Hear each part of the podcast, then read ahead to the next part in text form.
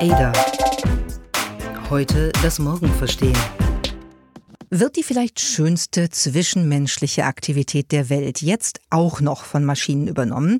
Das ist unsere Frage heute. Wir diskutieren nämlich über die Entwicklungen im Bereich der Sexrobotik, über Maschinen, die Menschen ähneln, durch künstliche Intelligenz die sexuellen Vorlieben des Gegenübers lernen können und umsetzen können. Darüber werden wir beide hier diskutieren und sprechen dann auch noch mit einem Wirtschaftsethiker nämlich genau über die möglichen gesellschaftlichen und psychologischen Folgen, wenn es darum geht, auch diese menschliche Privatsphäre jetzt noch zu optimieren. Mein Name ist Lea Steinacker. Und ich bin Miriam Meckel. Herzlich willkommen zur dritten Folge von Ada, der Stimme aus der Zukunft.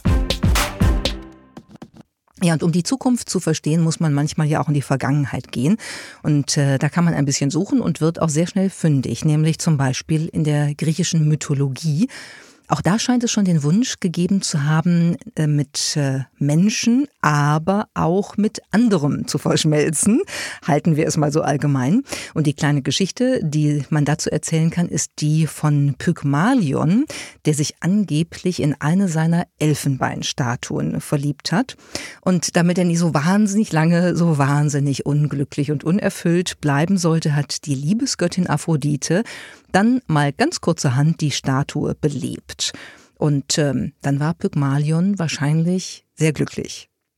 Wenn wir das Ganze in eine etwas modernere Perspektive übersetzen wollen, kann man sich einen Film anschauen, nämlich den Film Her von Spike Lee.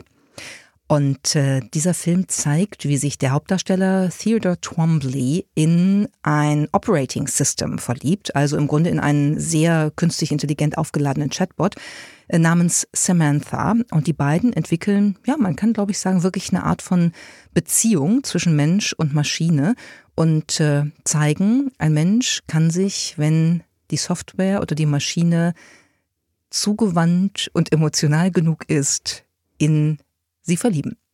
Nicht nur beim Verlieben kann anscheinend die Technologie mittlerweile den Platz eines Menschen einnehmen, sondern tatsächlich auch bei anderen Aktivitäten, die man manchmal mit liebgewonnenen Menschen ja gerne gemeinsam macht. Beispielsweise gibt es viele Sexspielzeuge, die natürlich schon elektronisch gesteuert werden können, Jetzt aber, so habe ich es gehört, auch mittlerweile Vibratoren zum Beispiel, die von anderen gesteuert werden können. Heißt also, virtuell, auch über ganz weite Distanzen, kann man sich jetzt den Vibrator steuern lassen. Das heißt also, dass man so verbunden sein kann und da hilft die Technologie tatsächlich dabei. Also wenn man auf Montage oder im Auslandseinsatz ist, oder ist es eine neue Form von E-Sports? Oder auch einfach eine Distanzbeziehung hat, dann kann man das tatsächlich äh, ausprobieren. So habe ich es mir angelesen.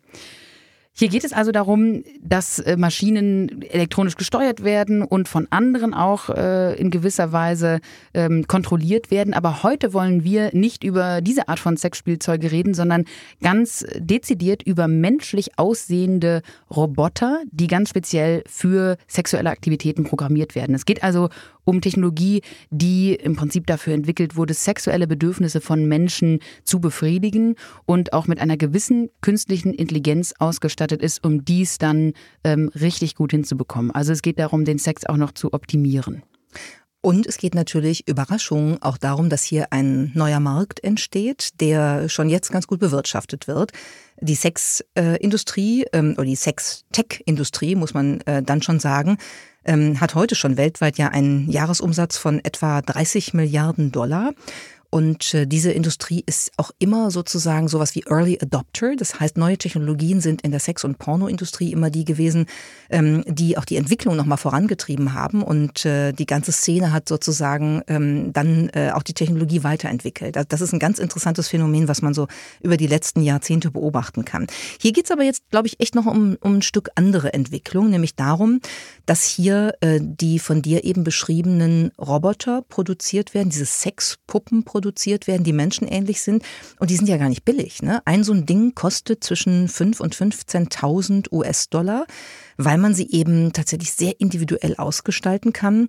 Und äh, im Moment richtet sich der Markt im Wesentlichen an Männer.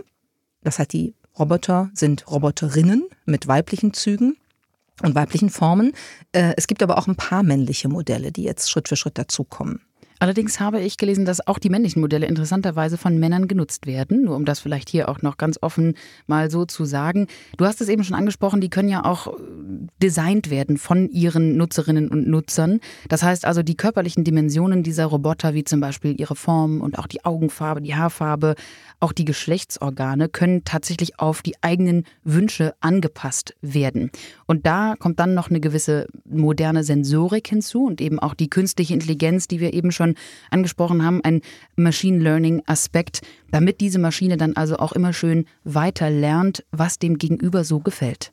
Und diese Machine Learning Kapazitäten, die führen natürlich auch dazu, dass beinahe alle Wünsche und auch ein paar Fantasien erfüllt werden können, die wir heute ein wenig hinterfragen wollen. Beispielsweise gab es in England schon den Fall von sogenannten Pedobots. Das sind Roboter, die tatsächlich nach minderjährigen Kindern modelliert worden sind.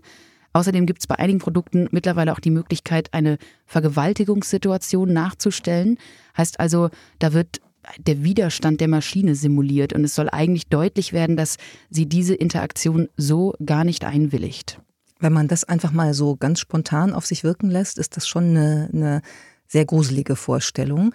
Ähm, einer, der sich damit relativ früh beschäftigt hat, ist äh, der Computerwissenschaftler David Levy, der 2007 dazu ein Buch geschrieben hat, nämlich das Buch Love and Sex with Robots. Und er vergleicht eigentlich den Sex mit Robotern mit Prostitution. Ne, auf, auf eine andere Art ist das, äh, ist das ja was Ähnliches, äh, so argumentiert er. Und es geht eben nicht darum, dass, dass da zwei Menschen eine Beziehung eingehen und auch einstimmen, also zustimmen zu dem, was in einer solchen Beziehung ja passieren kann und was jeder dann mit Zustimmung des oder der anderen eben auch selber gestalten kann, sondern dass das etwas Erkauftes ist. Ne? Es geht also nur um eine Kommerzialisierung von Sex die durch diese Roboter ermöglicht wird und äh, was dadurch, dass, so argumentiert Levi, keine starke emotionale Bindung dabei ist, irgendwie auch ganz, ganz okay ist oder eine ganz normale Entwicklung ist. Aber ich denke, man, man müsste da vielleicht noch einen Moment länger drauf Zeit verwenden, mal zu überlegen, was hat das für, für eine Bedeutung und was hat das möglicherweise auch für gesellschaftliche Folgen, die mit so einer technologischen Entwicklung daherkommen. Und um das ein bisschen ähm, weiter einschätzen zu lassen, haben wir einen Gast eingeladen, den wir jetzt telefonisch dazuschalten. Und das ist Thomas Beschorner. Er ist Professor für Wirtschaftsethik an der Universität St. Gallen in der Schweiz. Hallo Thomas, herzlich willkommen. Wir würden dich zunächst einmal gerne fragen, warum die Menschheit denn jetzt auch noch für die schönste Aktivität der Welt einen Roboter braucht. Äh, schönste Tätigkeit der Welt meinst du wahrscheinlich Sex, äh, könnte ja auch Essen oder Rauchen oder Fußball sein. Äh, das ist natürlich eine Frage, die könnte man für alle möglichen Geräte, äh, Geräte stellen.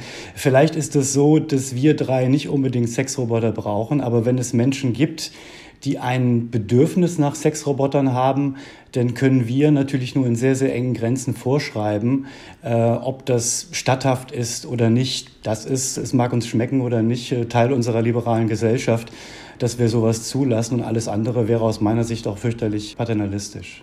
Das finde ich einen ganz interessanten Punkt, dass man nicht gleich hingehen sollte und das Phänomen sozusagen moralisieren sollte, sondern dass man erstmal versucht, es zu analysieren. Guter Hinweis. Ich glaube, man könnte trotzdem argumentieren, dass es einen Unterschied gibt zwischen ein Roboter ersetzt mich beim Spülen, ein Roboter ersetzt mich beim Autofahren und ein Roboter ersetzt mich im Bett oder wo immer auch ich sonst gerade damit tätig werde. Wie siehst du das? Ich glaube schon, das Phänomen Sexroboter ist ein sehr, sehr spezielles. Das ist ja ein sehr, sehr intimer Bereich, wo wir dann diese Maschinen äh, reinlassen und, äh, und Zugang gewähren. Äh, es ist was sehr, äh, sehr Persönliches. Es ist ein Bereich, wo wir diese Geräte, anders als jetzt den Roboter an der Werkbank, vermutlich sehr stark auch personalisieren werden. Wir werden ihm Namen geben oder ihr Namen geben. Wir werden sie kleiden. Wir werden sie schminken. Wir werden ganz intime Dinge äh, mit diesem Gerät tun. Ich denke schon, dass das ein Unterschied ist. Ja, du hast gerade schon angesprochen, wir werden ihr einen Namen geben. Es scheint sich ja im Großteil um weibliche Puppen zu handeln, mit auch ziemlich sexistischen Schönheitsmerkmalen, sprich großen Brüsten, wahnsinnig schlanken Hüften.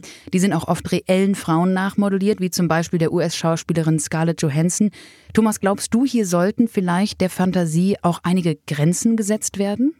Ja, also das, äh, du hast vollkommen recht. Das ist natürlich in erster Linie ein Männerthema oder vielleicht noch nicht mal natürlich, sondern es ist in erster Linie äh, ein Männerthema. Es gibt auch männliche äh, Sexroboter, sollte man der Vollständigkeit halber sagen, die aber interessanterweise auch in erster Linie von Männern gekauft werden. Ähm, was du ansprichst, dieses Bild, was gezeichnet wird von, von den Frauen, also eigentlich sowas wie eine Objektifizierung von Frauen, Frauen als, äh, als Sexobjekte, das ist ein ganz zentrales Thema, äh, ganz zentrales Thema auch von den Kritikern äh, von, von Sexrobotern, die äh, genau diesen Aspekt immer ins, äh, ins Felde führen. Also eine Kollegin aus England, äh, Kathleen Richardson heißt die, äh, lanciert eine große Kampagne in, in England seit einigen Jahren, äh, die genau, äh, genau dies, äh, dies kritisiert. Frau Johansen würde ich empfehlen, äh, ihre Persönlichkeitsrechte selbst durchzusetzen, wenn sie, äh, wenn sie mag. Es gibt in der Tat Modelle äh, von ihr, die man käuflich, käuflich erwerben kann, aber das ist dann vielleicht dann auch noch mal eher ihre Sache. Äh, enge Grenzen sehe ich persönlich im Grunde bei zwei Aspekten, also wenigstens zwei Aspekten. Es gibt Sexroboter, Sexpuppen und Sexroboter, die Kindern nachempfunden sind. Also die haben dann die, äh, die Größe eines äh, acht- oder zehnjährigen Mädchens oder eines acht- oder zehnjährigen äh, Jungen.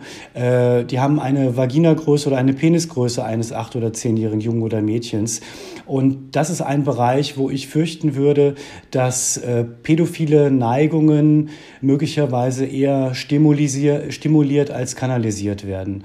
Ähm, das finde ich einen sehr, sehr kritischen Bereich. In England sind äh, Kindersexroboter und Kindersexpuppen äh, beispielsweise aus diesem Grund äh, verboten. Ein anderer, äh, ein anderer Bereich ist äh, der sogenannte Rape-Button bei den, bei den äh, Sexrobotern. Also es gibt verschiedene äh, Funktionen, die man bei diesen Geräten einschalten kann. Und ein, ein Knopf heißt äh, umgangssprachlich äh, Rape-Button. Das nennen die Hersteller natürlich ganz anders. Das heißt dann äh, Wild Wendy-Modus oder S&M Susan. Äh, so, und wenn man den drückt, dann äh, setzt sozusagen eine Widerspenstigkeit bei den Robotern äh, ein. Äh, um das jetzt nicht zu kompliziert zu formulieren, es ist eine, eine, eine, Ver eine Vergewaltigung wird im Grunde äh, simuliert. Und auch hier würde ich sagen... Ich will mal Advocatus Diaboli an der Stelle spielen und mal fragen, auf der einen Seite ist das natürlich ganz, ganz gruselig. Die Vorstellung, dass es einen Vergewaltigungsknopf gibt, den ich drücken kann, das ist, das finde ich ehrlich gesagt wirklich Horror. Trotzdem, wenn man in die Technologiegeschichte guckt, gibt es ja eine ganz intensive Diskussion um äh, Pornografie, um Gewalt, die eigentlich über alle Medien sich äh, sozusagen hinwegzieht. Ähm, ganz intensiv hat man die Debatte geführt am Beispiel Fernsehen, äh, wo es wirklich ganz deutlich diese zwei gegenüberliegenden Positionen gibt. Die eine These ist die, ist die Katharsis-These, die sagt, wenn man ähm, jetzt in unserem Beispiel äh, gewaltsamen Sex mit einer Puppe hat, dann hat man den eben nicht mit einem Menschen, weil man dadurch geläutert wird, bereinigt wird sozusagen. Die andere These ist aber die Stimulationsthese, die eben das Gegenteil sagt, wenn man mit einer Roboterpuppe irgendwas Bestimmtes macht, dann macht man es erst recht im realen Leben. Gibt es da einen Trend, Thomas, wo die Wissenschaft sagt, das ist eher die eine oder die andere Richtung im Hinblick auf Robosex? Äh, der ganze Bereich ist empirisch dermaßen unerforscht, dass wir darüber überhaupt noch keine Aussagen treffen können. Und du hast völlig recht, solche Diskussionen äh, gab es immer mal wieder, Gewalt in Filmen oder äh, Ego-Shooter-Spiele, wo wir auch gedacht haben, da wird jetzt die nächste Generation von, von Serienkillern herangezogen, weil irgendwelche Kids in Computerspielen äh, Figuren abknallen. Das hat sich ja auch äh, wahrscheinlich nicht bewahrheitet. Also wir wissen es aktuell nicht. Äh, und ich glaube, es wäre klug, weil wir es nicht wissen, äh, wenigstens mit einer gewissen Vorsicht an die Sache äh, ranzugehen. Das zum einen. Zum anderen gibt es, glaube ich, im Bereich der Sexualität, also im, im, im Vergleich auch zu Ego-Shooter-Spielen oder Gewalt im Fernsehen, noch eine Dimension, die hinzukommt. Und das ist die körperliche Dimension. Also nicht nur eine, eine geistig, emotionale und auch kognitive Habitualisierung von bestimmten bestimmten Handlungen, sondern eben auch eine starke körperliche äh, Habitualisierung.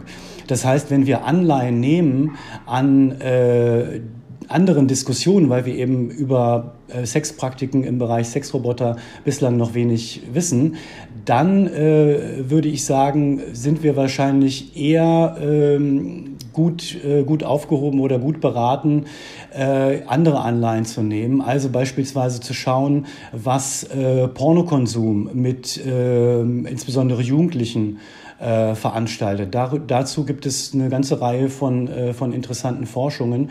Und die zeigen eben, dass das schon etwas, äh, etwas auslöst bei den Menschen. Also, äh, dass die, äh, die, die eigene Körperwahrnehmung beispielsweise äh, eine andere ist durch extensiven Pornokonsum. Dass dann die, ich weiß nicht, irgendwie kleine Jungs oder kleine Mädchen enttäuscht sind, wenn sie dann mit 15, 16 zum ersten Mal mit einem Jungen oder Mädchen, äh, Mädchen schlafen, äh, weil das ganz anders war, als sie das im, im Pornobereich gesehen haben. Also äh, da haben wir eben auch so eine körperliche Dimension und die gehört zu dieser äh, ganzen Thematik Sexrobotik äh, hinzu. Also nochmal, insofern finde ich die, die äh, Ego-Shooter-Spiele äh, Anleihen eigentlich nur mäßig geeignet. Guter Punkt. Ja, die körperliche Dimension ist ja eher der Effekt auf den Menschen, der oder die Sex mit Robotern haben möchte. Wie sieht's denn aber mit den Robotern aus? Haben wir deiner Meinung nach eine Verantwortung gegenüber einer Maschine, wenn praktisch alles mit ihr gemacht werden darf? Also zum, zum ersten haben wir natürlich in erster Linie Verantwortung für für uns selbst. Und, und philosophisch würde man jetzt beispielsweise anführen können, dass wir im Umgang mit diesen Robotern auch vorsichtig sein äh, sollten, weil es zu einer Verrohung der Sitten unter uns Menschen äh, führen kann. Das ist das Thema Vergewaltigung, was wir, was wir eben hatten. Also man übt fleißig Vergewaltigung mit einem Sexroboter ein und äh, beim nächsten Mal ist es dann äh, halt eine Frau und man erkennt den Unterschied möglicherweise gar nicht. Ähm, ich würde das Thema aber eigentlich gern noch ein bisschen weiter, äh, weiter pushen. Äh, wir konnten uns vor 200 Jahren nicht vorstellen, dass wir im 20. und 21. Jahrhundert sowas wie eine Tierethik haben. Also, dass wir uns äh, verantwortlich fühlen äh, für das Wohl von, äh, von, von Tieren. Tieren wurden vor 200 Jahren als Objekte gesehen, genauso wie wir Roboter heute äh, als Objekte sehen.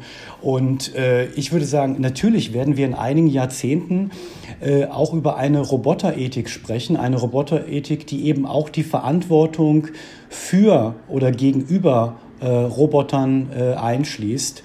Äh, da bin ich ziemlich sicher und zwar auch deshalb, weil die klassische Unterscheidung zwischen Objekt, das Ding auf der einen Seite und Subjekt, äh, also wir, wir Menschen auf der anderen Seite oder auch Tiere als, äh, als subjekthafte Wesen, weil diese Unterscheidung zwischen Subjekt und Objekt viel fluider ist, als wir das gemeinhin meinen. Ich habe zum Schluss noch eine ganz kleine Frage im Hinblick auf äh, den Realismus dieser Sexroboter. Folgendes Beispiel. Wenn ich in einen Darkroom gehe, merke ich dann da eigentlich noch, ob ich auf einen Sexroboter oder auf einen realen Menschen treffe? Also heute würdest du das, glaube ich, merken, weil die Geräte technisch auch noch nicht so weit und so reif sind, äh, wie man sich das vielleicht in der Zukunft vorstellen, äh, vorstellen könnte. Das ist ja immer so die, äh, die, die klassische Frage, wenn wir den Menschen vom Roboter nicht mehr unterscheiden können oder umgedreht, wo sind wir denn? Aktuell würde man das sehr, sehr stark, sehr, sehr stark merken. Ähm, die haben ähm, schon nach sozusagen Prospekten und Projektbesch Projekt, Prospektbeschreibungen so eine ganze Reihe von, äh, von interessanten Funktionen, aber sie reichen aktuell noch nicht an, menschlichen an menschliche Fähigkeiten ran. Ich glaube, was aber wichtig ist, ist so ein bisschen der Trend. Da ist einiges im, im Werden. Ich denke auch jetzt mal jenseits dieser Sexthematik wird es interessant sein zu beobachten, welche Impulse aus der Sexindustrie insgesamt für die ganze äh, Robotik äh, hergehen. Also das betrifft beispielsweise Fragen der Selbstähnlichkeit der Roboter mit dem Menschen. Wie selbstähnlich äh, sollen sie eigentlich sein? Was ist äh, gesund in Anführungszeichen? Wo gibt es auch äh, Irritationen äh, beim Menschen oder in der Gesellschaft, wenn sie uns möglicherweise zu, zu ähnlich werden? Ähm, das ist ein Punkt, den man, glaube ich, äh, sehr interessant, äh, der wird sehr interessant sein äh, zu beobachten. Ähm, das Ganze ist, das ist vielleicht nochmal wichtig zu sagen, sicherlich nur, nicht nur ein Fetisch von irgendwelchen Spinnern. Es gibt eine Reihe von, von ersten Studien und Befragungen, ähm, wo, wo Menschen gefragt werden, könnt, könnt ihr euch das vorstellen, mit, mit einem äh, Sexroboter ins Bett zu gehen? Und äh, da sind die Zahlen schon relativ deutlich. Das wird nicht nur eine kleine, kleine Nische sein, sondern Sexroboter werden kommen, um im Jargon des äh, heutigen Themas zu bleiben. Da bin ich sicher. Das heißt also, wenn wir uns in die Zukunft mal hineinbeamen, äh, also 10 bis 20 Jahre nach vorne, dann haben wir wahrscheinlich irgendwann die Situation, dass wir uns mit sensorisch sensiblen Klonen unserer selbst auch in drei Betten gleichzeitig vergnügen können. Mhm, das kann sehr gut passieren, ja. Ja, das war doch jetzt eine ganz interessante Dimension der Mensch-Maschine-Interaktion. Vielen Dank an Thomas Beschorner von der Universität St. Gallen. Herzliche, sehr menschliche Grüße in die Schweiz, lieber Thomas. Tschüss nach Düsseldorf. Vielen Dank. Hat Spaß gemacht. Miriam, ich frage mich ja jetzt doch noch, wie es denn dann mit der Privatsphäre aussieht. Also, wenn wir jetzt sagen, ein, ein Roboter sammelt meinetwegen auch die Performance-Daten. Jetzt kommt noch ein Datenleak hinzu. Das haben wir jetzt schon in vielen Beispielen gesehen, dass da eigentlich niemand vor wirklich sicher ist. Und dann haben wir also unsere schönste und vielleicht auch für viele Menschen die intimste Aktivität der Welt nicht nur mit einem Roboter geteilt, sondern jetzt auch noch auf Display. Wie finden wir das jetzt? Das finden wir ganz schlecht. Zum einen, weil ich keinen Bock habe darauf, dass es jetzt Performance-Daten beim Sex gibt. Ich glaube, dann wird das Ganze relativ äh, unschön und vor allen Dingen total unromantisch. Und das andere ist, dass die Privatheit von Sex, glaube ich, ein Menschenrecht sein sollte. Ja, das spielt ja auch ehrlicherweise auf die Technologien, die ich am Anfang angesprochen habe, an. So ein Datenleak kann natürlich auch bei jedem performance-messenden Vibrator auch geleakt werden, das ist ganz klar. Für mich unterm Strich muss ich sagen, dass ich auch diesen Aspekt des Learnings, also dass mein Gegenüber, in diesem Fall eine Maschine, perfekt lernt, was ich angeblich mag, ehrlich gesagt überhaupt nicht so wünschenswert finde. Ich finde, dass genau bei dieser Aktivität eventuell auch noch eine Prise Überraschung dabei sein sollte. Serendipity im Sex. Ganz genau. Außerdem glaube ich, dass wir Menschen uns ja auch bei dieser Aktivität wie im Rest des Lebens durchaus verändern können und entwickeln können. Und ich fände es ehrlich gesagt langweilig, wenn ich äh, jetzt im Bett oder wo auch immer ständig die gleichen Dinge tun würde. Das würde ja auch nicht passieren, weil der Roboter würde sich ja, wie du gerade beschrieben hast, mitentwickeln. Insofern. Aber dann würde ich mich ja gar nicht mehr entwickeln. Ich glaube, dass diese ganze Personalisierung und Individualisierung ja auch im Internet dazu führt, dass wir beispielsweise immer weiter in das Rabbit Hole der Extremen kommen, wie das Zeynep Tufekci auf unserer Konferenz ganz schön beschrieben hat über YouTube, wo sie sagte, wenn man auf YouTube beginnt, beispielsweise über vegetarisches Essen sich Videos anzugucken, ist man ganz schnell beim veganen Essen auf einmal, weil einem diese Videos ja empfohlen werden. Ich könnte mir vorstellen, dass eine Maschine, die mit mir angeblich lernt, was ich mag, mich ja dann in diese Richtung immer wieder treiben wird. Unter Bedingungen von Robomonogamie. Wenn du Robopolyamorie natürlich bevorzugst, könntest du sozusagen mehr Variation in das Ganze hineinbringen. Gut, wir sehen es gibt vielleicht auch einige Nischen in der Sextech-Welt, die nicht für alle nachvollziehbar sein müssen oder auch begehrenswert sein müssen, solange wir über die Ethik dennoch diskutieren dürfen. Stimmt. Das war Ada, der Podcast mit Lea und Miriam.